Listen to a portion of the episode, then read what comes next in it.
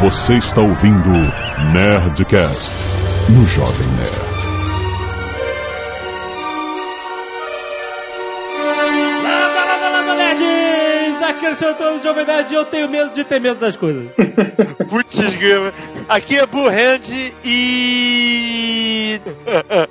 Que Eduardo Spor e religiões baratas e armas antigas não se comparam a um bom laser do seu lado. Aqui é o amigo imaginário e eu continuo tendo medo de fantasma. Não tenho medo de fantasma, eu tenho medo da ameaça fantasma. Essa aí me dá uma cagaça. Aqui é o Azagal e eu já vi muita coisa que dá medo, hein? Muito bem, nerds, nós estamos aqui para falar sobre tudo que dá medo, tudo que nos dá aflição, filmes, livros, jogos, eh, experiências, fantasmas.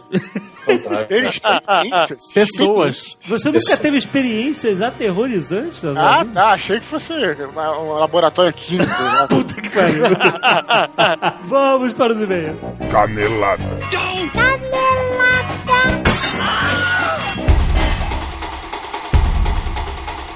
Muito bem, Azaghal, vamos para mais uma semana de e-mails e caneladas do Nerdcast. Vamos. Recado importante essa semana, Zagal. Mais uma vez encaixando aí o anunciante no tema relevante. Vamos indicar mais um game, agora lançamento pela Warner, que você pode comprar no Senhor Saraiva. Exato. Fear 3, Azagal. Fear Tree. Fear 3, ou, segundo a senhora Jovem Nerd, quando viu escrito F3AR. A pergunta, que campanha é essa, F3AR? É um jogo de terror. Certo? Olha aí. Acho que é um first person shooter de terror. O FPS, ele, ele tem subtemas, né? FPS Terror. É, então não tem um Dá pra FPS. fazer um canal de YouTube. não tem um FPS Russia, FPS Terror. Porque tem, velho, a maioria dos FPS são de guerra. E esse é um twist com o gênero de FPS, só que com uma parada de aterrorizante, entendeu? Eu vi o Almôndega jogando, o, jogo é bem maneiro. Foi escrito pelo John Carpenter. Olha só! É. O foco desse terceiro jogo da série Fear Ah, é o multiplayer cooperativo. ah então Os caras estão investindo nisso, que é o que faz hoje o jogo ter valer alguma coisa, né? Se tiver fora do ar, ninguém gosta de jogar. Exatamente. Mas vamos lá, olha, tem a versão pra PC, tem a versão pra Xbox, pra PS3. Essa série de muito sucesso de público e crítica já vem legendada em português Oh. do Brasil. Oh, ah, sim, do Brasil é importante, né? Mas que excelente! E tem mais, Azaghal, olha só. Isso a gente conseguiu com o seu Saraiva. Até dia 5 do 7, dia 5 de julho de 2011, Preste atenção. Se você clicar no link do Fear 3 dentro do Jovem Nerd para o seu Saraiva, você compra com 20% de desconto. Olha aí. Exclusivo para o Jovem Nerd. Olha aí. Então clique no link de Jovem Você quer comprar Fear 3? É agora, até dia 5 de julho de 2011. Tá Então- valendo esse descontaço exclusivo pro Jovem Nerd. Então, se você gosta de FPS, se você gosta de terror e se você gosta de desconto, Sim. Fear 3. Recadinhos Azagal essa semana, lembrando o Net Store, temos aí as novas camisas Zombie Wear, Exatamente, já esgotando. Protocolo Blue Hands 2.0 e Zombie Nerd Power. Olha aí. E a novidade da semana é a reposição da camisa No Meu Tempo. Olha aí, essa nem eu sabia. Voltou, já está aqui de volta aos estoques no meu tempo, tudo era melhor, rapaz. Mas vai aí, se você ainda não conhece, aproveita para clicar no link desse post e conhecer a camisa no meu tempo, que se você é saudosista, você vai gostar. Estampa mega boga. Outro recado importante, Azagal, nós vamos entrar de férias. Verdade. Ah, nerds! Finalmente! Chegou o nosso período de férias do mês de julho e a Zagal vai pra um canto, eu vou pro outro. Sim, finalmente. Mas isso, na verdade, vai mudar muito pouco na vida de vocês. Exato. Nerdcast vai continuar semanalmente, toda sexta-feira. Os programas já estão gravados. Sim, estão sendo editados e vão, vai estar lá. Temas interessantíssimos, cast variado. Isso. Tudo que você espera do Nerdcast. Mas não vai ter leitura de e-mails, né? Sim, vai ter uma leitura de e-mail genérica padrão de viagem. Exatamente. Então é só isso que vai mudar em termos de Nerdcast. Mas toda sexta vai estar lá. Já o Nerd Office Sim. vai entrar num stand-by durante o período de férias porque ele tem uma dinâmica diferente do Nerdcast. É gente- mais atual, né? O Nerdcast pode pegar temas como história, cotidiano, cinema, revista, whatever, e são temas que podem ir a qualquer momento, né? Já o Nerd Office, não. Os temas são mais presos ao que acontece. Por isso a gente resolveu dar essa pausa e voltar com o Nerd Office assim que voltarmos de viagem. Exato. Então, tem Nerd Office até semana que vem só. No dia 7 e dia 8, o último Nerdcast antes das férias. Então, a partir do dia 15, estamos de férias. Não vai ter Nerd Office mais, mas vai ter Era como era com Nerdcast. Lost, lembra que tinha uma pausa no Lost? Exato, um hiato. É o hiato do, do Nerd Office, é isso aí, pronto. E aí a gente volta dia 12 de agosto. Isso. E aí? E aí tá todo mundo curioso pra onde a gente vai. Vamos continuar curiosos. Mas se você quiser acompanhar a nossa viagem, nós vamos estar tweetando freneticamente. Tem que ligar no Twitter e a gente vai voltar com muito material em vídeo também pro Nerd Office. Vai ser muito legal. Exato. E se você não quiser ouvir o feedback do último Nerdcast sobre contos de fadas, você pode pular para 17 minutos e 28 segundos. Eu também quero ser um DLC do Mortal Kombat. Relatório de e-mails de Live Robota Zagal, muitos e-mails. ah, muitos nerds mandam compilação de músicas cantadas pelo Michigan J. Frog. E eu corrijo, melhor do que ver uma compilação só das músicas, tem um link aí pra você ver o episódio do Michigan J. Frog, que é muito engraçado, cara. Fábio manda a versão dos Trapalhões da história da cigarra e da formiga. Olha só com Zacarias e Didi. Germano Lous envia a versão do Chapolin de A Nova Roupa do Rei. Olha só que beleza. E o Eric Barreto envia a versão frango robô de o sapo e o escorpião, que é espetacular. Vocês conhecem a natureza do escorpião, olha a natureza do sapo. Bruno Possi manda o vídeo de Christopher Walken contando a história dos três porquinhos. Nossa, cara, que beleza. O que mais? Debra Rotelli envia a ilustração de Azagal versus Patinho Feio. Ok, e Juliana Siqueira manda a foto da estátua da pequena sereia em Copenhague. Olha que bonito. Já Arthur Barros manda uma imagem de como seriam os ursinhos carinhosos de verdade, for real. Aham. Sérgio Duarte manda uma mega ilustração de Azagal, Senhor da Sionia. Ficou Olha foda. só. O que, que é isso, Azagal Winterfell? Ah, ele tá influenciado, né? Ficou maneiro. E Luiz Fernando Xavier manda Azagal versus Chulo. Chulo! Cutulo! Cutulo, Azagal. Tá bom. Chulho!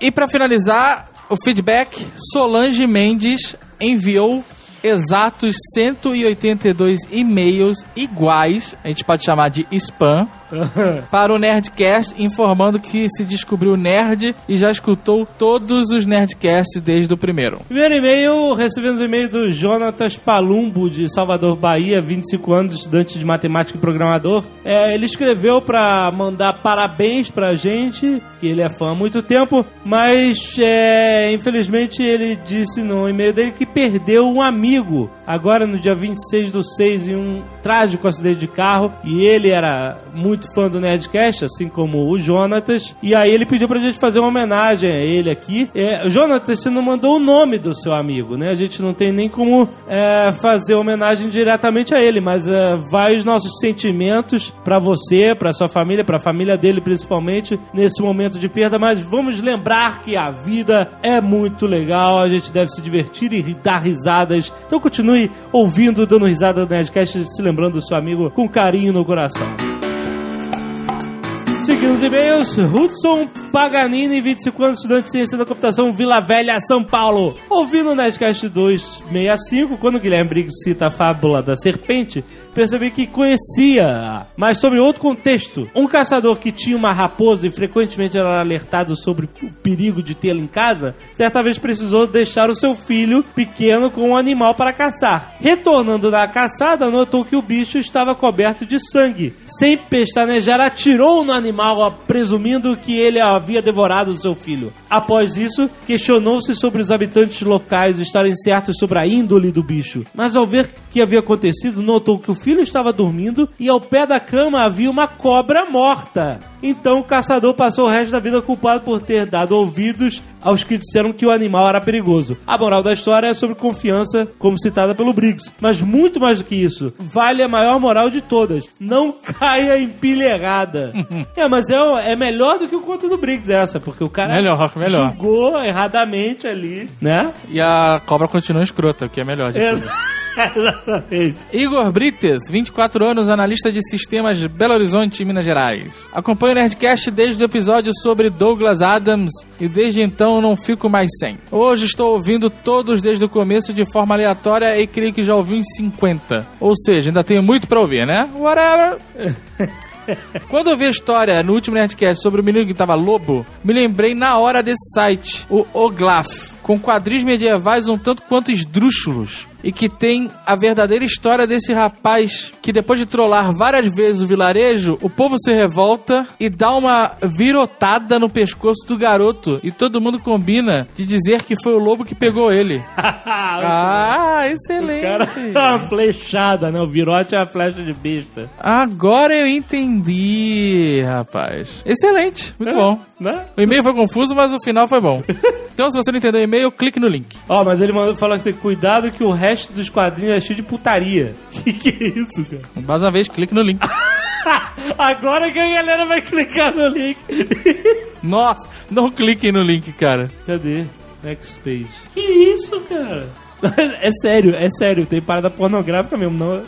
A gente tá avisando. Acessem por sua conta e risco. É. Eduardo, 25 anos, mestrando em Sociologia, Rio de Janeiro, capital. Sobre a história do escorpião e do sapo, ela foi adaptada pela DC no jogo DC Universe Online e uma animated comic entre o Coringa, narrado pelo Mark Hamill, e o Batman, envolvendo o escorpião, que era o Coringa, e o morcego, adivinha quem. E aí tem um link para o YouTube. Tá bom. Ótimo, quem Não precisava ser um e-mail, podia ser só um. É. Tudo bem. Rodrigo Gliese, 22 anos, publicitário, Porto Alegre, Rio Grande do Sul. Ah, todo mundo mandando. Cidade, Aprendendo. né? Gostaria de comentar que minha bisavó, já falecida, na re- nasceu na região de Hamelin e, quando criança, participou de um teatro ao ar livre representando a peça. Olha só. Peça do flautista. De. Essa peça é apresentada até hoje, todos os domingos durante o verão, sendo uma das maiores atrações da pequena cidade. Porra, né, cara? O que, que a cidade tem pra oferecer, né? Caraca, é São Lourenço da europeia, né, cara? Pô, a parada é mundialmente famosa, né? A cidade tem que se aproveitar. Quando criança, ela fez tanto a parte dos ratos quanto a das crianças. Olha só. Hoje em dia, provavelmente deve ter crianças de sobra para todos os papéis. Existe uma pintura e um pedaço de madeira da época que ela participava dessas apresentações. Mas está na casa da minha avó e eu não tenho como ir lá tirar foto, whatever. Porra, cara. Só mais um adendo. Vida de inseto da Disney deve ser a sequência do conto da formiga. O grilo, primeiro acostumado a ganhar a comida de graça, agora começou a exigi-la, chamando a galera para meter pressão nas formigas. Usando o mesmo exemplo dos hippies. As décadas que se passaram, eles envelheceram e viraram executivos e agora exploram os trabalhadores que antes davam as coisas de bandeja para eles.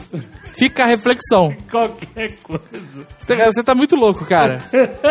Assim, eu até concordo que Vida de Inseto é um, um, um conto extreme onde os, os grilos realmente gafanhotos exigem das formigas É. e matam ela. Mas os hippies não viraram executivos, não, cara. Eles estão muito perdidos por aí ainda. Tá cheio de bicho grilo velho, cara. Tá mesmo, cara. Christian Ordock, 38 anos, nerd old school, Porto Alegre, Rio Grande do Sul. Para esclarecimento, camisa. Aí, Azagal. Tem botão, portanto é camisa social. Camisa polo, camisa volta ao mundo dos anos 70 e daí por diante. Beleza? Caraca, o que que é uma camisa volta ao mundo? Não sei, cara. Camiseta não tem botão. Portanto, é camiseta regata, camiseta Nerd Store, camiseta de física. Aquela de alça para exercícios físicos, ok? E digo mais, é camiseta de time de futebol. Camiseta do Vasco, camiseta do Grêmio, camiseta do Coritiba e daí por diante. Usam camisa para dar uma maior importância para uma camiseta do clube e por isso cobrar mais caro os torcedores terem ilusão que tem a camisa do time, quando a rigor é a camiseta. e mais a rigor ainda, o preservativo seria camiseta de Vênus, visto que ela não tem botão.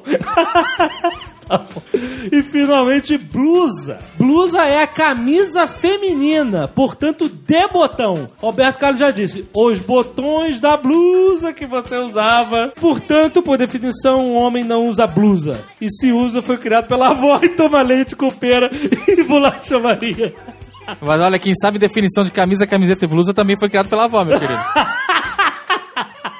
Felipe Menegazzi, 21 anos, Osasco, São Paulo. Estou entrando em contato para perguntar onde eu consigo comprar urgentemente um exemplar do livro A Batalha do Apocalipse, com a primeira capa. Nossa, a primeira capa é difícil? A primeira capa, a primeira capa é a mesma que tá nas, nas lojas hoje, na verdade. É, é, mas Parecido, né? é parecidinho. Ele explica aqui. Um amigo de faculdade emprestou esse livro para minha namorada, que também é da faculdade. Certo. Ela, sem querer, acabou rasgando um pedaço da capa. Ah, meu filho. Logo, esse meu amigo, Abner, que também é da faculdade, ficará muito puto da vida, pois é o livro com a primeira capa. Aham. Não encontro esse livro para comprar. E o Abner, se tem a Batalha do Apocalipse da primeira capa, ele provavelmente é fã do Nerdcast. Exatamente, tá sabendo agora que seu amigo Felipe e a namorada dele da faculdade destruíram o seu Batalha do Apocalipse mega raro. E ele termina dizendo: Como ele também é fã de Nerdcast, achei que se ele ficasse sabendo da notícia pelo Nerdcast, Olha que esperto. acharia engraçado algo parecido. Logo ficaria um pouco menos puto comigo e com a Caroline, minha namorada da faculdade. Ah, Se vocês me ajudassem dessa forma, eu ficaria muito grato. olha que espertinho, cara. Cara, olha só. Na verdade, o Abner, ele tem que ficar puto só com uma pessoa. Com ele mesmo que emprestou o livro. Exatamente. Porra, meu irmão, tu vai prestar o livro que é raríssimo, primeira capa, primeira edição do Batalha do Apocalipse. O que, que acontece quando você empresta o livro pros outros? Os outros detonam o teu livro. Isso é uma lei do isso, universo. isso pode ter certeza. Qualquer livro que você empreste nunca vai voltar o mesmo. Então, olha, deixa o Felipe. Não, não, deixa o dessa. Felipe não. Não, mas ó, ele. Pra ele se, pra ele se eh, retratar, eu sugiro o seguinte: Ah. Felipe e Caroline com K. Namorada da faculdade. Comprem a Batalha do Apocalipse, edição especial, capa dura, pelo link do Sr. Saraiva do Jovem Nerd. tá bom. Descolhem o autógrafo do Eduardo Spor, autor do livro. Aí sim. E devolvam e entreguem esse livro, mais o original que ele tem com a capa rasgada, para o Abner. Sim. E torçam para ele ficar um pouco menos puto. Boa.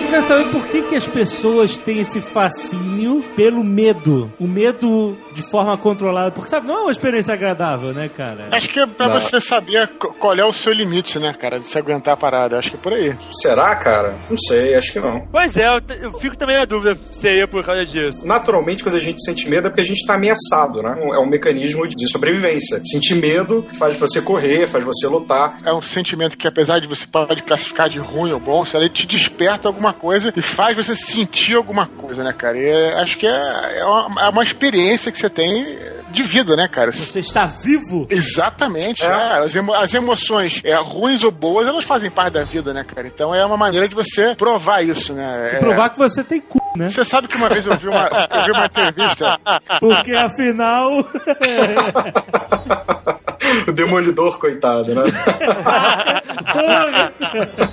o medo ele prova não só que você tem cu, mas você tem um esfíncter ativo. Exatamente. Tu sabe que uma vez eu vi uma entrevista com é, até um cara, o Bill Moyers, um cara conhecido, entrevistando um cara veterano da Segunda Guerra Mundial sobre a Batalha do Bulge. Não sei se você lembra disso aí, que tem até no Band of Brothers, lembra?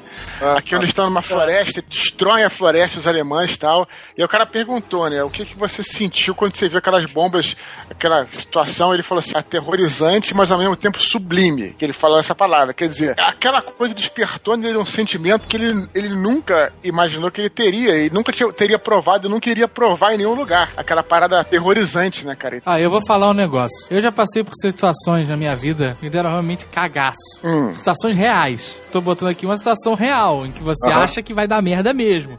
Não é uma situação de engrandecimento, não, cara. Tu fica na merda. Fica na merda, na paranoia, dormindo contra a parede, é foda. Inclusive, já passei por situações paranormais Olha Opa, só! e agora que vai entrar. que, que deram, deram a chamada no, no esfíncter. Eu contei aquela história no Nerdcast de assombração, não sei se a galera vai lembrar lá do- de um camarada nosso que baixou lá o santo nele. E, cara, aqui, naquele dia eu fiquei cagado. E também não vi nada de sublime, cara. Aquilo foi pavor. bro. Pior foi minha tática, tática infantil. E eu pensei, se eu não me mexer, é capaz de ele não me enxergar. Uma vez o André, a gente tava na recuperação, o maluco me chamou pra Exorcista 3 na casa dele. Pô, e vamos lá, viu? Filme, não sei o que tal, o moleque botava tal, beleza, passando o filme. Falei, pô, André, vou embora tal, que tem que almoçar tal, beleza. No outro dia, ele falava, pô, vamos, vamos lá, não sei o que, ver um filme e tal. Aí o maluco botava. Aí eu descobri que ele só me chamava. Não, é porque ele não tinha coragem de ver o filme sozinho, ficar parado naquele ponto, entendeu? Então, quer dizer, Ai, cara, que vergonha. mas no nosso grupo tem mais cagões também. Não é só ele, entendeu? Não é só ele. Vai se fuder, Eduardo. o Thiago, ah, o Thiago Rex, meu irmão, eu, eu acho que talvez eu supere o, o Andrés em matéria de, de ser cagão, não tem dúvida. Agora, Eduardo, você não contou que você não tinha medo de ir no banheiro à noite porque você achava que o tubarão ia, ia ser debaixo da tua cama. Barão, não, não. É, tubarão. Você falou isso pra mim, que você ficava prendendo o mijo até de manhã pra ir na, não ir na. Não, não é tubarão, não. Acho que era bicho papão, sei lá, uma coisa assim. Esse tubarão. Eu, eu, quando fui com meus pais pra Paquetá, naquela é, barca, né? Sei lá que merda era aquela. É. E aí eu tava indisposto, fui no banheiro, e o banheiro de barco, né? Ainda mais esses barcos pequenos, era um vaso sanitário com um buraco pra água, né, cara? E eu não tive coragem, porque eu falei, o tubarão, olha a frase solta, vai comer minha bunda. Buraco no, no mar? Buraco no mar, levando água salgada no rabo. Agora, quer ver uma, uma experiência de medo que o Eduardo falou que é glorificante, sei lá, edificante, glorificante, sei lá que porra. Eu voltando de Paris, 20 minutos pro voo chegar aqui no Rio, o avião deu uma balançada e as janelas todas ficaram brancas. E deu um estrondo assim, bah! Que Cara, isso? A primeira coisa que você pensa é tipo. Já fui. Você nem consegue ter medo. O que, que aconteceu? Bateu um raio na aeronave e a aeronave sacudiu, só que as janelas ficaram brancas. Você não via nem criança chorar, ninguém falava nada. Era o esfíncter de todo mundo fechadinho. Aí, cinco minutos depois, o comandante, olha, senhoras e senhores, eu queria só informar que um raio atinge a aeronave, não sei o que, blá blá blá blá blá blá, tereré o pão duro. Aí a criança. Era normal. Mas, cara, uma coisa é você pular de paraquedas, tá correndo atrás da, de uma adrenalina e saber do risco. Outra coisa é você tá num, num voo e não tem controle nenhum sobre o que pode acontecer. É, isso Cara, é quando isso aconteceu, É, isso é. É, porque esse medo glorificante do, do Eduardo é aquele medo que você já vai esperando. Você É, vai verdade. ver Sexta-feira 13, ou você vai ver Poltergeist, ou o que seja, e tu já fica naquela. E aí, ai que medo, hein? Aí, beleza, aí é glorificante pra caralho, meu irmão. Quando tu tá andando com o carro na chuva e tu derrapa e sai rodando na pista e para na- no acostamento, aí é outro medo. É. Aí é outra parada mesmo. Aí é o medo pra valer.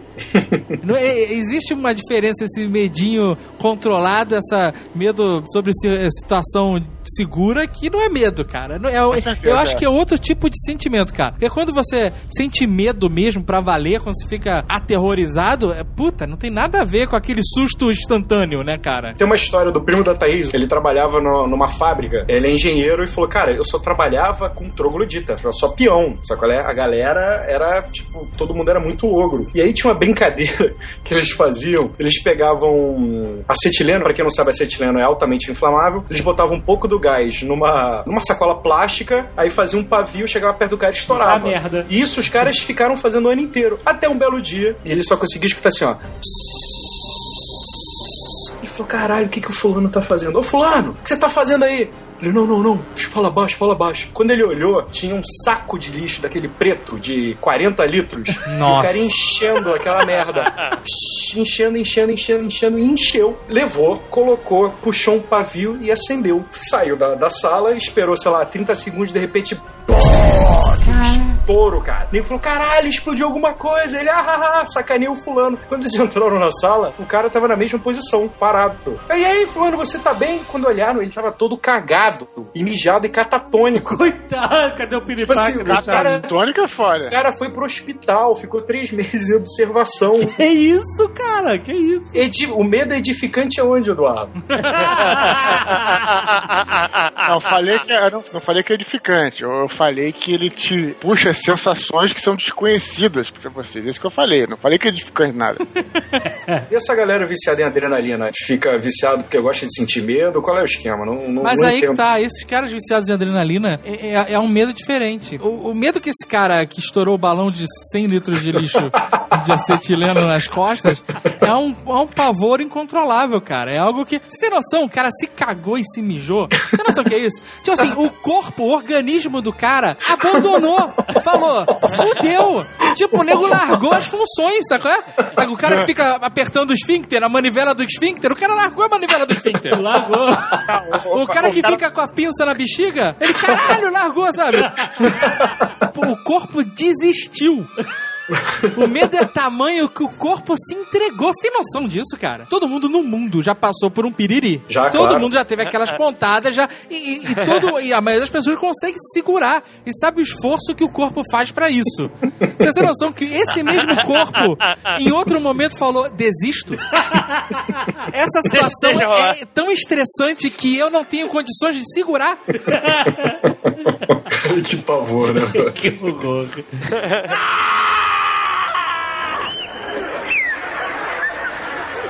O medo, assim, tem vários graus, né? Você tem o susto, né? Não, não. Você tem a afliceta, A fliceta, que é o. que também é conhecido como faniquito. faniquito, o fricote. Afliceta, faniquito ou fricote. Aí você tem o susto. Você tem um susto moderado. Um susto moderado. Aí você tem o cagaço. né? Aí você tem o medo. Aí você tem o terror, o pavor. E o horror! o horror! Mas o horror aí é, é libera tudo. Cara, teve uma vez que eu tava, em- eu tava em São Lourenço e eu fui andando pra casa de um amigo meu que tinha casa lá. Eu, esse amigo e Carlos voltou. Aí beleza, a gente tá, sei lá, uma hora da manhã, a gente tá voltando a pé. Tinha, sei lá, tinha que andar um quilômetro lá, São Lourenço adentro. De repente, meu amigo, tudo fica preto. Acabou a luz na cidade do nada. E aí, quando você tá com luz na retina, tá com a luz do poste na cara e tal, quando isso apaga de repente, você não enxerga nada, você só enxerga preto, né? Cara, o, o, o cagaço de morrer, sabe? Imediatamente. Tipo, Aquilo deve ser equivalente de cair uma bomba atômica em São Lourenço, sabe? E foi todo mundo virou pó. Cara, foi um cagaço durante um segundo que todo mundo também parou.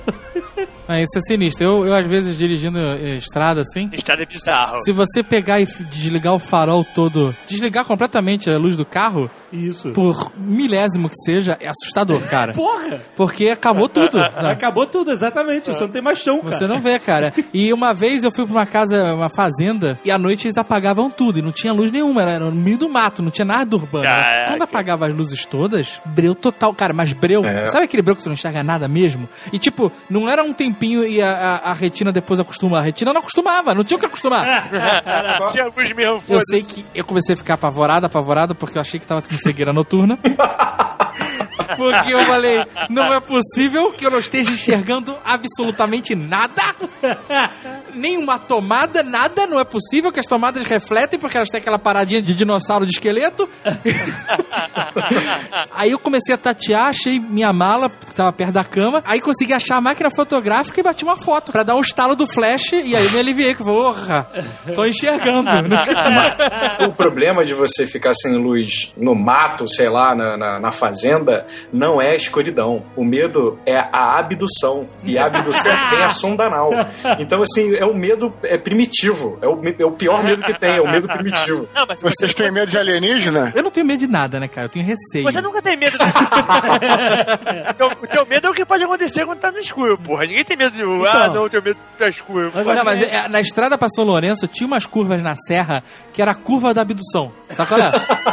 Você virava, tava a nave Tá, a rampa, sabe? aberto. Você não tem nem o que fazer. Quando você virou, tu já subiu a rampa já tá da nave.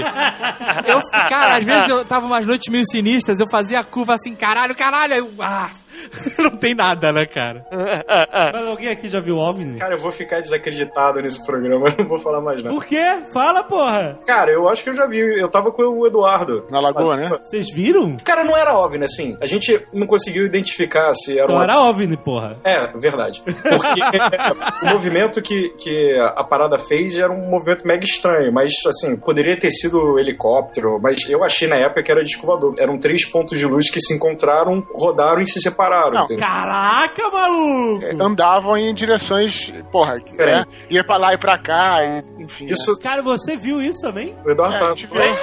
Caraca, maluco! E aí, mas vocês ficaram cagados na hora ou... Cheio de gente na lagoa, era tipo, devia ser o quê? É, sabe quando fica aquele céu carmesim é, antes do crepúsculo, sabe? Foi mais ou menos naquela hora, tava o céu meio rosa, assim. Tinha gente pra caralho, não tinha nem como ter medo ali, né? Ô, ô, cara, em Hiroshima tinha gente pra caralho quando caiu a bomba. Eu posso te garantir que ninguém teve medo naquela hora. Os caras não tiveram nem chance de ter medo. Eles foram ter medo depois. Não porque eles não sabiam nem o que tava acontecendo, né, cara? É, pois é, na hora o nego, na hora o nego se evaporou. Mas e aí, ficou rodando lá, as luzes se encontrando, separando, e aí? Só que assim, não tinha nem como ter receio nem nada, porque eu tô te falando, a parada era, era tamanho de um, de um satélite. Então, se fosse, é, tá muito distante mesmo, entendeu? É, dá pra ver que tava na órbita, não sei se sei lá na órbita, sei lá onde é que tava, mas não tava próximo pra você, sabe, ter uma. Então não tinha problema. assim, Era do sabe? tamanho de uma estrela que brilha Ah, muito. Exatamente como um satélite mesmo, que você vê É. à noite, né? Passando. Assim, foi bizarro e na hora, até esse amigo que tava com a gente, ele falou, não, que isso? Ele, assim, ele não queria acreditar no que ele viu. Não tô dizendo que foi disco voador, mas ele não queria acreditar. Ah. Mas eu falei, cara, o falou, cara, eu não sei se é disco voador, mas a gente acabou de ver o que aconteceu, sabe? Talvez se o Dave visse isso na- na- indo pra São Lourenço no carro, tivesse tido uma diarreia alcoólica, cara. Eu uma vez vi uma parada muito bizarra na estrada, cara. E não tem explicação, não tem explicação. O quê? Eu tava indo pra São Lourenço, sabe aquele gol branco de fudido quadrado antigo? Gol mil. Parado assim. E aí eu tava chegando, aí vi o gol parado, até olhei assim pra ver se alguém. De repente, me sai um cara vestido de apicultor. sai do meio do mato, de noite. Ele saiu correndo, cara, com aquelas redes de apicultor. Entrou no carro e pá, zarpou, meu irmão. Do meio, saiu do meio do mato, do nada, cara. isso, cara? Inexplicável. Inexplicável, cara. Inexplicável, tá, vai muito além da assombração, né, cara? Se for pensar. Eu morava no rua sem saída, onde meu pad é o único pad da rua. O resto era tudo casa. O pad era no início da rua, nós estávamos no fundo da rua conversando. Aí contando história de fantasma, claro, daqui a pouco levanta um, um dos meus amigos. Essa porra de fantasma não existe, não acredito nessa merda. Se tiver um fantasma aqui, eu quero que a luz da rua apague agora. Ele acabou de falar o agora, a- faltou luz. Caraca, que excelente. Eu fui do fundo da rua ao quarto andar em um pulo. pra mim, a cena fechou, saindo correndo e abriu de novo eu dentro de casa.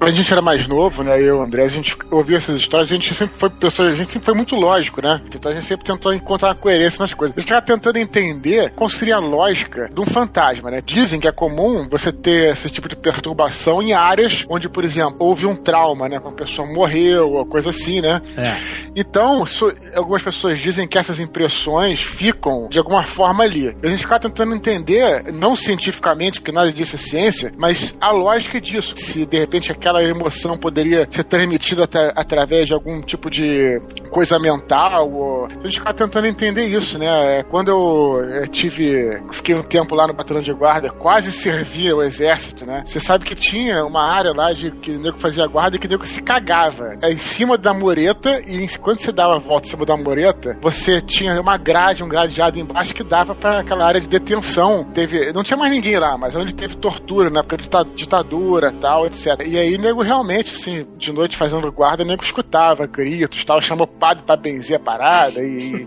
e nunca melhorou. Eu vivenciei de uma peça de teatro que eu vi no antigo prédio do DOPS. A peça era mega maluca, essas peças independentes, sabe? Que parece que um nego pelado, nego transando. Uma maluquice do cacete. Mas tinha um momento específico da peça que era bem foda, que eles simulavam uma rebelião dentro da prisão. Então o que acontecia? Começava uma barulheira foda, apagavam as luzes todas, eles começavam a estourar pólvora, sabe, da dava tiro e ficava com cheiro de pólvora fortíssimo, grito, nego batendo em metal, em grade. Vinham os atores que estavam vestidos de guardas, te empurravam pra parede. Caralho. Como se estivesse lá te, te ordenando, sabe? Vai pra parede, encosta na parede, sem violência, mas com uma certa rispidez, sabe? Caraca, pra você que se sentir na parada. Era uma peça que você se movimentava pelo prédio inteiro. Depois que eles colocavam todos encostados na parede, vinha um cara, puxava assim um plástico de ponta a ponta nesse corredor onde a gente tava, e aí eles vinham arrastando os corpos ensanguentados, sabe? Que Caraca, que isso. é E aí aquele cheiro de pólvora e aquele barulho, os caras gritando e os corpos nus com Caralho. marcas de sangue. Cara, foi sinistro, assim. Foi uma imersão mesmo, de se você sentir numa situação dessas. Que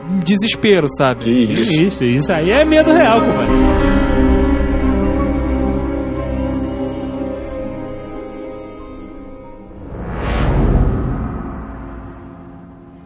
Vocês lembram do primeiro filme que vocês viram que foi um cagaço inacreditável? Que vocês se fuderam muito pra dormir depois? Lembro, e o enredo é tosco. Uma invasão de uns sapos, umas pererecas que matavam as pessoas numa casa. Puta que pariu. Cara, esse filme é horroroso, porque o sapo saía da boca. Era um inferno, cara. Só que, porra, eu tinha. Acho que eu tinha seis anos, alguma coisa assim, sete anos. E tava justamente no interior do Rio, na fazenda, e, porra, imagina, né? Ouvindo sapo a noite inteira. Foi um inferno ali. Na Bicho. época que passava aquele inferno na torre. Inferno na Torre foi o filme que eu vi a primeira vez e fiquei cagado. Porque eu falei, pode acontecer, pode acontecer, meu É, irmão. é. Eu fiquei boladíssimo quando eu vi Inferno na Torre a primeira vez, cara. Ah, eu também. O Andrés, eu sei qual é o filme que deixa ele. Não sei nem se eu vou falar, porque senão ele dorme hoje. Não, fala. Que é A Casa das Almas Perdidas. Ai, que... Pra mim é uma troca. Exatamente. É o, como é que é Changeling? É? Changeling. Cara, eu sempre ouvi eles falando desse filme, nunca tiveram coragem eu- de ver esse filme comigo, cara. o filme começa já dando uma porrada na cara. Tá o cara todo felizinho com a mulher e a filha voltando de umas férias. Você vê eles no carro e o carro do cara enguiçando. A família empurra o carro até a frente de um- uma cabine telefônica, ele sai pra telefonar e fica a mulher e a filha brincando na frente do carro. Vê uma carreta por trás e vassala carro, mulher, filha, todo mundo junto. O filme começa com um acidente. Aí você olha e fala, caralho, que porra é essa? O filme já começou assim. Aí corta o filme, o cara vai pra Seattle morar numa casa e nisso a casa é assombrada. Pra mim, a sacada do filme, o que dá mais medo, é porque todo esse filme de fantasma, o nego bota logo um fantasma ridículo aparecendo. Aí você vê aquele fantasma ridículo de animação ou de que que seja e acabou o filme. É. Esse filme, o fantasma não aparece, são só as ações que o fantasma faz. Então é uma bolinha que mexe, é a música que toca, é a janela que estoura, putz. É, dá, dá mais medo, né? O- o- porque a parada que pode acontecer com você. Quem nunca teve em casa e de repente escuta lá um, um vidro clact? Porra, Pois acontece é, direto isso, né? é. Aí você lembra, é aciona a tua parada, né? Não, puta, eu, eu me fodo sempre que o meu freezer começa a descongelar automático. É que. Pá! Dá uns estalos, cara. Eu sempre esqueço que essa porra. Eu falei, caralho, que porra é essa? Tu bota um post-it, cara, não é fantasma debaixo do teu Mac. não, mas eu não tô nem pensando em fantasma, eu tô pensando em nego dentro da minha casa. Porque, olha, esse barulho foi aqui dentro, fudeu. A Zagal falou de um filme que impressionou ele, que é esse Inferno na Torre. Eu vou te falar, eu nunca tive medo de parada sobrenatural, tipo sobrenatural. Mas sim filmes que impressionavam, e o André vai lembrar disso também. Eu que sei era um é. filme que ficou impressionado, que eu fiquei impressionado que era um filme que eu vi quando a gente era garoto, chamado Demons. Demons, não é isso? Demons, Demons, é. Que, que não é um filme assim, não é pela, pela parada sobrenatural, é um filme assim, tipo, são tipo zumbis, só que são, zumbis super poderosos. É como acontece a contaminação, cara, que teoricamente seria plausível, né? Como tudo, tudo ocorre. E a gente ficou muito impressionado com isso. Tu fica impressionado porque é uma parada que é tipo uma invasão mesmo, tu tem que sair correndo. É tipo um filme de zumbi ag- bem agressivo, entendeu? Esse filme tem o seguinte, é, é que tem aquele toque, né, quando você fala, você fala assim, baseado em fatos reais. Isso que ferra a parada. e aí, é, nesse filme tem uma parada que não é baseado em fatos reais coisa nenhuma, mas ele fala nisso do filme lá que é, Nostradamus previu essa parada. E a gente, porra, foi com maluco, compramos o livro do Nostradamus, né, André? Porra, a gente fala, caraca, isso vai- aí, aí que a parada, aí que explodiu a cabeça do neguinho, né, cara? Assim, na verdade, filme de terror nunca me assustou muito. Poltergeist eu achava sinistro, mas não era nada mega que, que me dava medo, nem sabe, nem nada. O filme nunca me assustou mesmo, de fato, nem Exorcista, nem Poltergeist. Só aquele do Emily Rose que eu acho bem sinistro. Agora eu me lembro uma parada que me deixou realmente assustado, cara. Eu era bem moleque, bem criança, e tava assistindo o Fantasma Fantástico. E o Fantástico, há muitos anos atrás, ele tinha umas paradas de falar de fantasma, de coisa paranormal. E com a música, tinha, tinha a música que era sinistra. Tinha, e aí tinha a história de espírito andando no telhado, que nego escutava os passos no telhado. E eu lembro de uma história, cara, que era o cara contando que viu uma mulher na estrada, parou o carro, a mulher pede ajuda, chama ele, e ele para o carro no acostamento, vai atrás dessa mulher, perguntando o que tá acontecendo, vai seguindo ela, e aí quando ele che- chega, ele encontra um carro acidentado e a mulher morta. Ou... Ah, puta, essa história E os filhos versões É, diferentes. é, Sim, mas, é pô, clássico. quando você é um moleque de 5 anos e vê isso no Fantástico, isso te deixa uma impressão, né, cara? É uma parada que eu sempre na estrada ficava preocupado com essa mulher maluca, cara. Ah, não tinha a história do apicultor, né? O, o apicultor não pediu ajuda, ele saiu correndo, ele fez merda.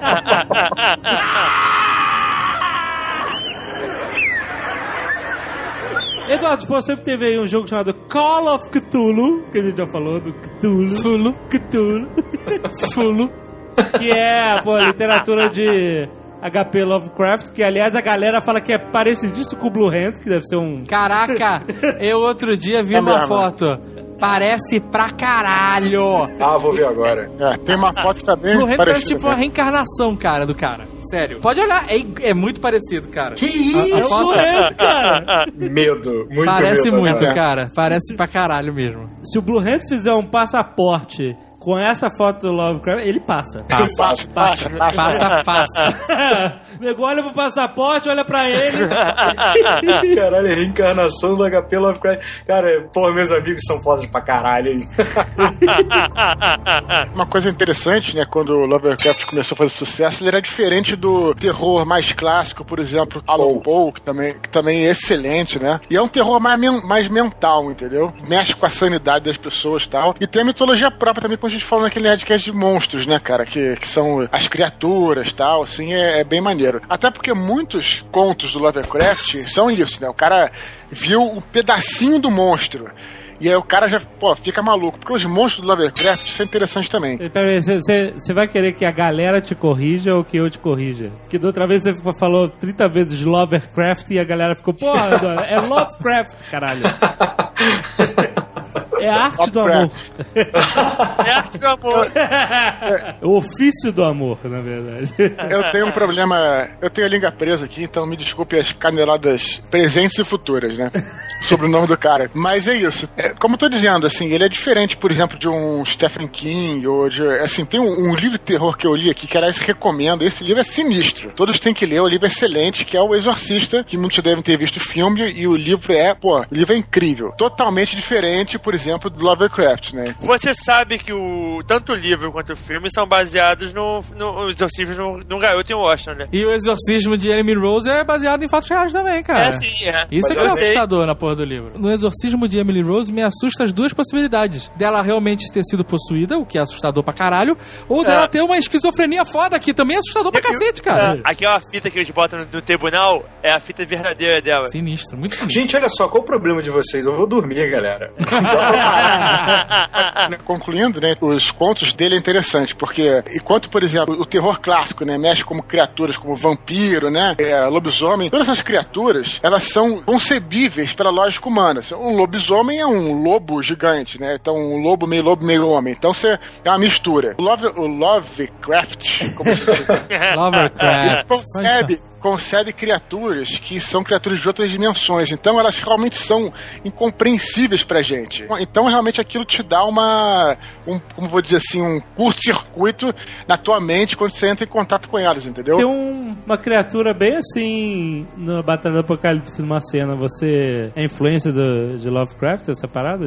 Não, não só do Lovecraft, como você sabe muito bem que eu sou fã também do Robert E. Howard, né, que é o criador do Conan. Aham. Os dois eram assim, né? Os dois se correspondiam muito porque eles eram ambos autores daquelas revistas pulp lá. Então eles tinham mais ou menos um universo parecido. É, são monstros é, extraplanares, né? É, monstros estranhos, né? Não é mais aquele, aquele demônio clássico com chifre, ca- é, cauda e asa, né? Então é uma coisa diferente. Eles, eles usam um pouco essa mitologia, os dois.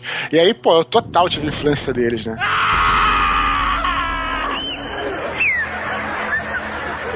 Os monstros clássicos do cinema, lobisomem, Drácula, monstros de Frankenstein, não assustam mais ninguém, né? E aí Não. os monstros, monstros mesmo, tipo, sei lá, o diabão, Da lenda. o diabão da lenda. que era assustador quando a gente era moleque. Não assusta mais nem criança hoje, né, cara? Cara, eu não ficava assustado, eu achava só impressionante. Eu achava bem feito. Eu achava sinistro o cara conseguir ficar em pé com aquele chifre É, gigante, cara. Fica muito difícil hoje em dia você arrumar um. fazer um filme de, um filme de terror que realmente dê muito medo usando criaturas fantásticas. Por isso eu acho que vai muito pra parte do psicológico, porque aí realmente você trata do desconhecido, sabe? Sei lá, psique humana, não Então, mas é aí que eu quero dizer, aí que eu quero entrar com esse conceito de porra, ninguém mais faz monstro que assusta. Até quando a gente fez a, a entrevista com o José Mojica Marins, o Zé do Cachorro, ele falou que, pô, é, o grande desafio que ele tem a vida toda é, é criar um inferno num filme dele que realmente dê medo, que seja que represente, né, o que o inferno É. pode ser. Porque esse inferno de fogo também já não assusta mais ninguém, né? Mas eu tenho um filme na cabeça de monstros fantásticos que são assustadores e pra mim mudou a concepção de inferno. Silent Hill. Ah, verdade. Muito bom. Puta que pariu, mano. Assim, sei que veio do jogo que já eu já falei aqui que eu não tenho Uma coragem de... adaptação incrível do jogo, uma das melhores adaptações de game que teve, né, cara? Eu. É uma das menos piores, né? Porque não tem adaptação incrível de jogo. Ah, né? Eu acho maneiríssimo esse filme, cara. Não, Silent Hill, a gente jogava, você ter uma ideia. Eu, o Andrés, que tá aí, né, o amigo imaginário, e o senhor Z, todo mundo junto, porque todo mundo é um bando de cagão, né? eu também, eu não conseguia jogar sozinho na merda. E pariu, aí cara. ficava no quarto, fe- no quarto fechado. Tu imagina, tu imagina a cena, né? Puta, nego jogando Playstation, né? Um... Não, e o rádio da manhã Cagado. começava, começava a tocar quando se aproximava alguma coisa, ficava. Caralho, que coisa horrorosa, cara. Cara, Coisa isso é horrorosa. muito assustador. E aí tem uma sirene. Quando vai ficar tudo escuro, tu vai na escola, ouve risada de criança. Puta que pariu. Esse é o inferno. E aí os caras no filme, cara, tem um bicho que sai andando com as mãos e, e- e os pés na, na, na- cabeça, que o bicho é todo horrível. retorcido. Aquele Pyramid Head, cara, aquilo é o diabo, maluco. O que, que é um cara com, com cabeça de pirâmide, maluco? Essas paradas bizarras, que era muito bem descrito pelo HP Lovecraft, né? Esse tipo de monstro que tá fora da nossa concepção de real ou não, é que assusta, cara. Essa, sabe, pessoas com cara retorcida, cara com o pé na cabeça. isso é que dá medo, maluco. Cara, é um cagaço inacreditável do filme, cara. Sabe outra coisa que, outro recurso, assim, que é bem interessante também? É, você falou aí de choro de criança, né? Aham. O recurso é, auditivo também, né, é, é impressionante. Você vê que tem um filme, agora eu sempre confundo, chamado The Ring, sei lá como é que é o nome disso. Quando o bicho aparece, né, ele te dá um susto, o bicho dá um susto. E aí depois eu ten- tentei entender por que, que o bicho era tão aterrorizante assim. E aí eu cheguei à conclusão que não era a imagem do bicho, era o som que acompanhava, cara. Presta atenção quando você vê esse filme de novo, se vocês tiverem coragem de ver, se tiverem aparece o bicho, né? É tipo, é tipo uma sombra assim, tipo, tipo uma fumaça, né? Mais ou menos. Aí que o sinistro é isso, cara. Que aí entra o barulho de uma espécie de madeira roçando, uma parada de. Sei lá, essa junção da imagem do som que faz a parada de te dar, te dar o cagaço. Sabe entendeu? um som que eu acho sinistro? Brinquedo de criança e um lá, lá, lá, lá. Cara, eu acho. Quase no pedicure. É, eu acho sinistro, cara. Tem, tem, tem, tem. O som de caixinha, o som de, caixinha de música vindo do nada normalmente é sinistro. Tem, tem, Cara, qualquer E som vindo do nada é lá, sinistro, lá, cara. Não, então, eu, eu tinha época que eu, no prédio lá onde eu morava, eu jogava RPG terror, assim. Quer dizer, era RPG medieval, mas quando eles entravam num dungeon, fazia sessão terror, apagava todas as luzes. Não interessa ficha, não interessa dado, nada. Era só descrição, né? E aí apagava todas as luzes, e aí quando entrava um choro de bebê, cara, nem... e cagava de se abraçar, E que cara. criança deveria dar tanto cagaço? Cara, vou te É porque, falar, eu não sei, acho que é um contraste muito grande. Se você coloca um choro de bebê... tá associado ao casamento, cara.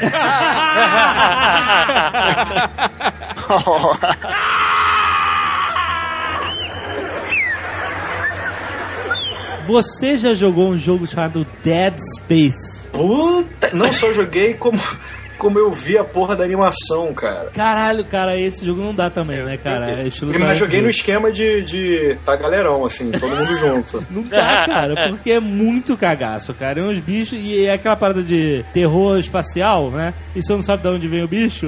Cara, eu, eu sinceramente não consigo entender isso. Eu não Você- consigo entender você ter medo de jogar um videogame. Porque você tá imerso, cara. É, Não, você não, tá imerso. não. É imerso, você tá controlando Faz mais sentido do, do que o filme, né? Videogame eu entendo perfeitamente, porque jogando Cast Castle Wolfenstein, que nem de terror é, enquanto jogando altas horas da madrugada lá com headphone, se eu via as portas bater, já dava aquele arrepio de Ah, caralho. que é verdade, as portas faziam. Horrível. Pô, lá, lá, vem os caras, lá vem os caras. Nem é de terror, é só soldados, né?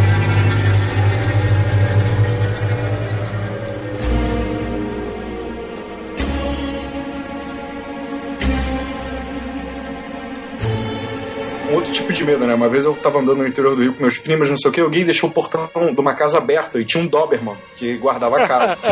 Cara, o Doberman partiu pra cima. O, o medo de você ter um bicho correndo atrás de você que quer te matar é, é bizarro, cara. Você, eu não sabia que eu conseguia correr tanto, pular muro e Então gritar. aprendeu a voar. Irmão, eu aprendi a voar de costas, cara. É engraçado porque esse medo, a gente tá falando dos tipos de medo, né? E esse é o medo que aciona o instinto, né? Cara, eu já subi num carro com dois pulos. Foi um no capô e um no teto. Tava vindo um cachorro correndo. Aí foi baiata voa, cada um pro lado, né? Tinham dois carros perto da rua. Eu subi num carro e um outro amigo meu subiu no outro. E agora é engraçado porque esse tipo de medo é um medo completamente diferente desse do balão de, de, de 100 litros de lixo que explode o cara se caga e fica catatônico. Esse é um outro medo, porque esse medo cachorro aí. Esse é o instinto de sobrevivência E, e é um medo que ele, assim, é- não é um medo que te apavora, né? Você até, em primeiro instante, é, é mais tipo um susto e uma correria, né, cara? É. O, o medo vem realmente depois, né, na situação. Esse medo é, a- é a adrenalina. Eu, eu imagino que seja que os caras que pulam de paraquedas, fazem essas porra, devem sentir. Que é só que o, adrenalina, que o choque de adrenalina na hora. Montanha russa, né, cara? É, da montanha russa. Você vai numa montanha russa só pra sentir medo.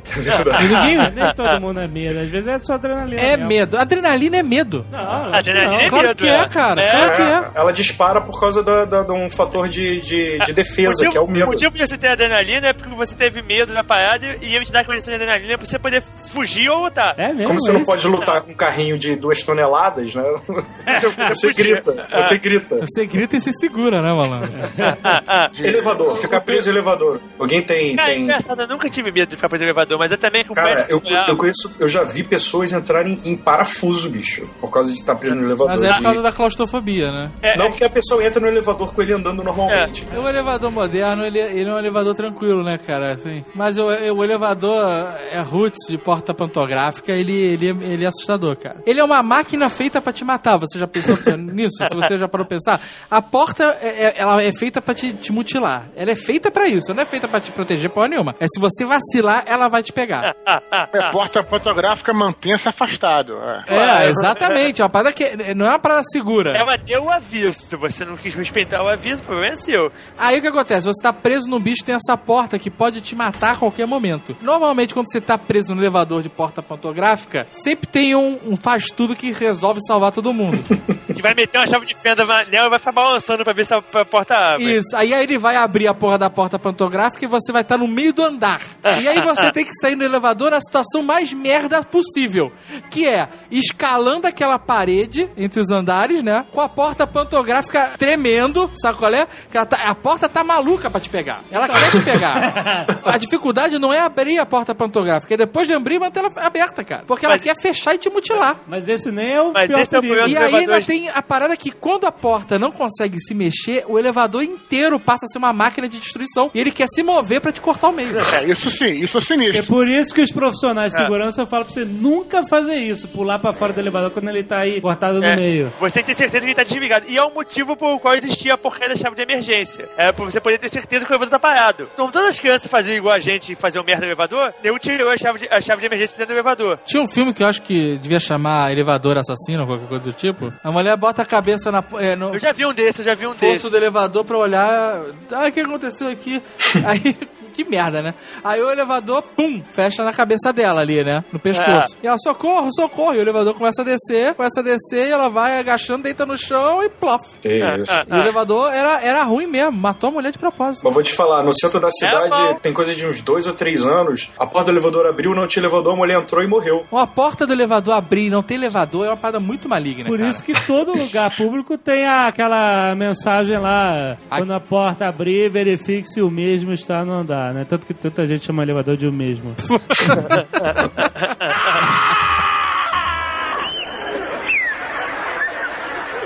acidente de carro severo, tipo carro capotar, Não, paradas. simplesmente nunca. Pô, também não, mas eu imagino o pânico que deve ser- que deva Porra. ser, cara. Eu tive um acidente de carro que o ônibus bateu na, na minha traseira. Eu girei duas vezes, bati na árvore, girei ao contrário e, e subi na calçada e parei. Mas, cara, é tão rápido. É, aconteceu comigo também. E eu fui é. atropelado também, inclusive. É, antes, né? Antes disso, eu fui atropelado por um ônibus. Na primeira vez, quando eu fui atropelado, eu vi o ônibus chegando e eu juro por Deus, pensei assim: caralho, vou morrer. Vamos ver qual é. e aí eu, no instinto, levantei o braço na frente do rosto, sabe? Fez o clássico, vou proteger, vou proteger a cara pro vergonha. É, exatamente. Na hora do acidente em si, não tive medo, cara. É engraçado, n- o sentimento não foi de medo, nem de desespero, de nada. E essa do carro, cruzei, o sinal tava aberto pra mim, eu passei pelo cruzamento, o ônibus avançou, o sinal acertou a minha traseira em cheio. Au. Cara, é tão rápido que você nem entende o que tá acontecendo. Tá andando reto, daqui a pouco tá tudo maluco girando. É, que nem apagar a luz do salão, né? É, exatamente, cara. É, tá tudo girando e daqui a pouco você parou. Você fica meio desnorteado, sabe? É, é. Mas não, não dá tempo de ter medo. Não dá tempo. Não dá tempo de ter medo. Depois eu fiquei meio bolado. Falei, caralho, será que eu tô com energia interna? Aí fiquei vendo se tava com sede. Comecei a cuspir pra ver se tava cuspindo sangue. Aí começa a maluquice. Mas no momento você não tem nem tempo de sentir medo, cara. É, isso É, verdade, é verdade. E é foda porque eu tava, eu tinha saído da casa do senhor K. Eu tava 100 metros da casa dele. Aí eu consegui achar meu celular, liguei pra ele e falei: Aí, senhor K, quer ver uma parada maneira? Ele, o quê? O meu carro detonado?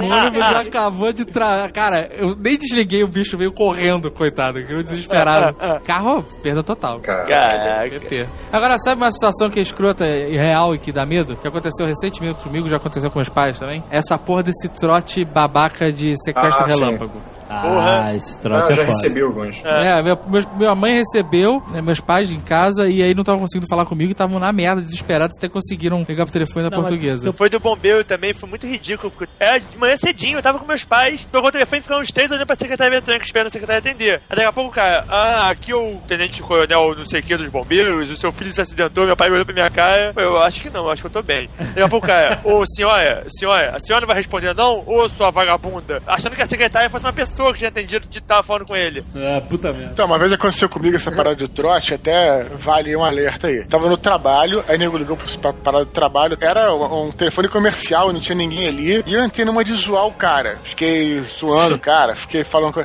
Cara, depois, depois quando eu desliguei, eu, eu, eu falei assim, cara, eu até aconselho vocês, não vale a pena, cara, desliga direto. Uma energia muito negativa, É, cara. você É entra uma parada- energia, É por mais que você vá, vou dar o, a gente pensa assim, né? Vou quando dar o fala- é. vou dar o troco tal, mas só tu ficar, falar com um cara que tá te ligando dentro de uma prisão, ou seja, um cara que seja. É, é, não Cara, vale. não vale a pena, sabe? Tipo, desliga, cara. Assim, é a, a parada é o conselho que eu dou. Mas a Zagal, ele recebeu um agora. Eu recebi um recentemente, né, aqui em Curitiba. Tocou o telefone, eu atendi, era chamada bloqueada, ligou lá pra casa. E aí uma mulher falando: Ah, eu fui assaltada, socorro, assim, sabe? Aí a Zagal deu mole. E aí, na hora, eu vacilei e falei, Andréia?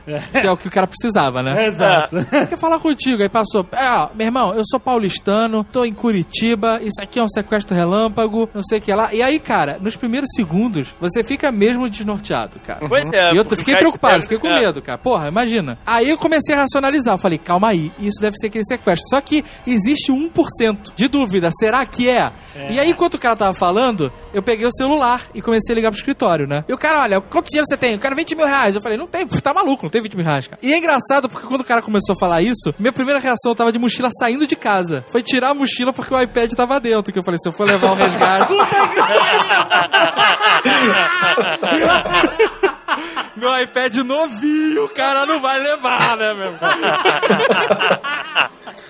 E aí eu liguei, cara. E aí eu fiquei enrolando o cara, olha, ele, não pode ligar pra ninguém. Eu falei, quanto dinheiro você tem? Eu falei, cara, eu tenho que olhar aqui no banco, então peraí, eu vou olhar aqui na internet. Ele, olha, não desliga não, não desliga não. Ele tava pedindo o número do celular e eu falando que, que tava nervoso, que não conseguia lembrar o número do celular. Pra um cara, peraí, cara, assim não vou conseguir. Você quer saber quanto dinheiro eu tenho no banco? Quer saber o celular? Uma coisa de cada vez. Aí a André atendeu. Desliguei, né, o dela. Falei, aí, quer saber o número do meu celular? Porque eu tinha certeza que tava tudo certo, né, que era um trote.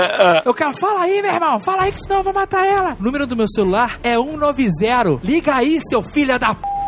Aí eu já tava putaço, que eu sou carioca, seu merda! Eu não vou seu trote, seu babaca, filha da p de merda, vai tomar no c... Me liga aí, o 90, seu bosta! E desliguei. Seu bosta. Eu, enfim, eu descarreguei, sabe? Aquela tensão, sabe? Porra, meu irmão, tu é paulistano, tu vai querer armar golpe pra cima de carioca, cara? Cara, tem uma dica que isso eu vi há muito tempo e, e, enfim, eu adotei. No meu celular não tem parentesco de nada. Não, meu também Mãe, não. Meu também não. pai, filho, tio, não tem nada, é só nome. Isso é importante, não colocar, nem escrever casa, escritório, Inventa um. mãe, pai, amorzinho, não botem isso. Isso, é- isso é uma. Pode uma- deixar é, mãe 190, né? Aí o cara.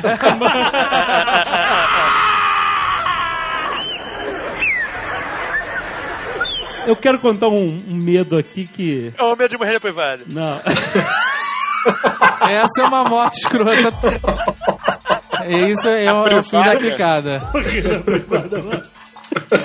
medo de passar na alfândega Eu não tenho esse e medo. da luzinha vermelha. Tá, esse tá no topo. Você sempre fica na expectativa quando você vai passar por uma alfândega que nego vai encher teu saco. Que simplesmente basta o cara não ir com a sua cara. Não tem um critério. Você pode ter todos os documentos, pode Pois ter é, tudo. esse que é o pior. Se o cara não for com a tua cara, ele vai encher teu saco. Sabe qual é o meu medo real? Não é nem a volta, é a ida. É chegar lá e o cara pirar. É isso. O cara É, olhar isso é forte, e falar também. assim: quer saber? Não vai entrar. Vai entrar. Vai voltar. Esse pra mim é o pior. Você não tem absolutamente nada a fazer. Você vai fazer. Você não, não é teu país. Ah, nada, acabou, tu se fudeu. Você se fudeu, não tem jeito. Nessa viagem que a gente fez ano passado, Nerd Tour, pra Orlando, eu tive um momento de tensão foda que eu parei no 7-Eleven pra comprar. É, Porra, eu fiquei no refri. fora tenso também. comprar refri, cartão de internet, qualquer maluquice dessa, e frango frito, sei lá. E caralho, meu irmão, chegaram todas as gangues de Orlando nessa parada. todas, sabe?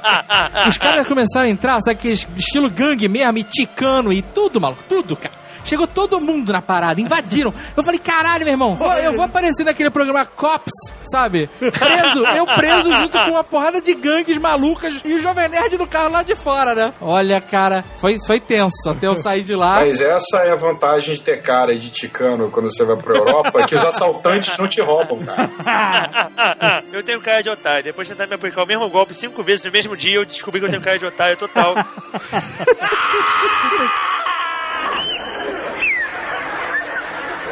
Mas sabe essa paranoia de ficar ouvindo barulho em casa e vendo sombra, né? Tem muita gente que fica vendo sombra, né? Vulto. Que, é que, é, Vulto, que é vulto. coisa de, do olho, né? Que não tá direito. Tem que ir no oculista, né?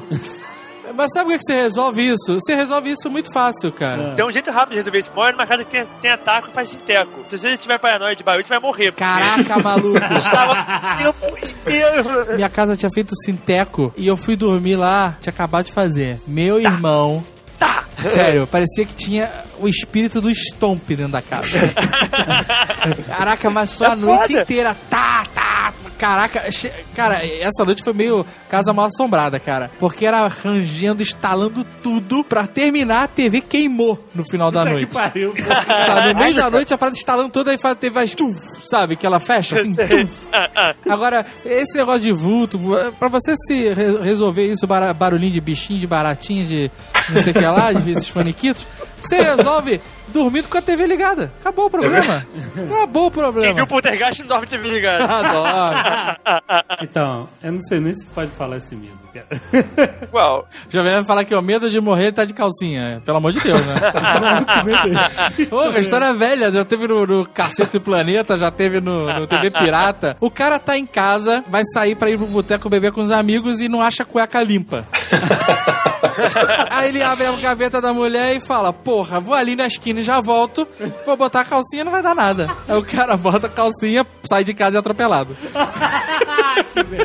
O pai da minha namorada foi no enterro de um conhecido dele, terminou o velório e os amigos foram levar o caixão pro, pra ser enterrado. Um dos amigos era cardíaco. Aí vem, na hora de fechar o, o caixão pra ir pra levar pro túmulo, o, o paletó dele ficou preso, mas ele não viu. No caixão? No caixão. Nossa! Ele levantou, ele levantou o caixão, foi levando, todos foram levando. Baixaram o caixão e ele se virou pra sair. No que ele se virou pra sair, o paletó deu aquela puxadinha. né? Defunto segurou ele, né, meu irmão? O cara morreu. Aí infartou. O cara morreu? Que isso, cara? É o cagaço. Esse é. Esse, esse Passou, passou de todos. Meu Deus, cara, que, que história horrível. Tá rindo da A gente desgraça? vai pro inferno de rir disso, cara. Isso é engraçado. Tu vem comigo e foi.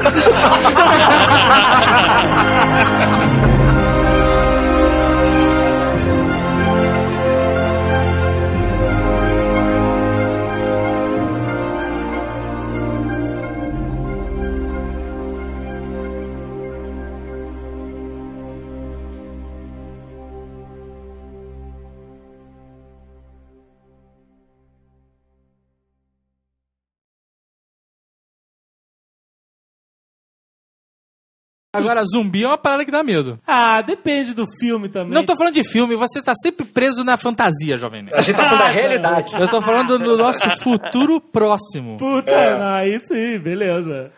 Se você se imaginar, se você se imaginar numa situação de perigo real e imediato com zumbis, é uma parada assustadora. Pô, não, eu não tenho, eu não tenho medo. Mas você é o único que não pode ter medo, né, cara?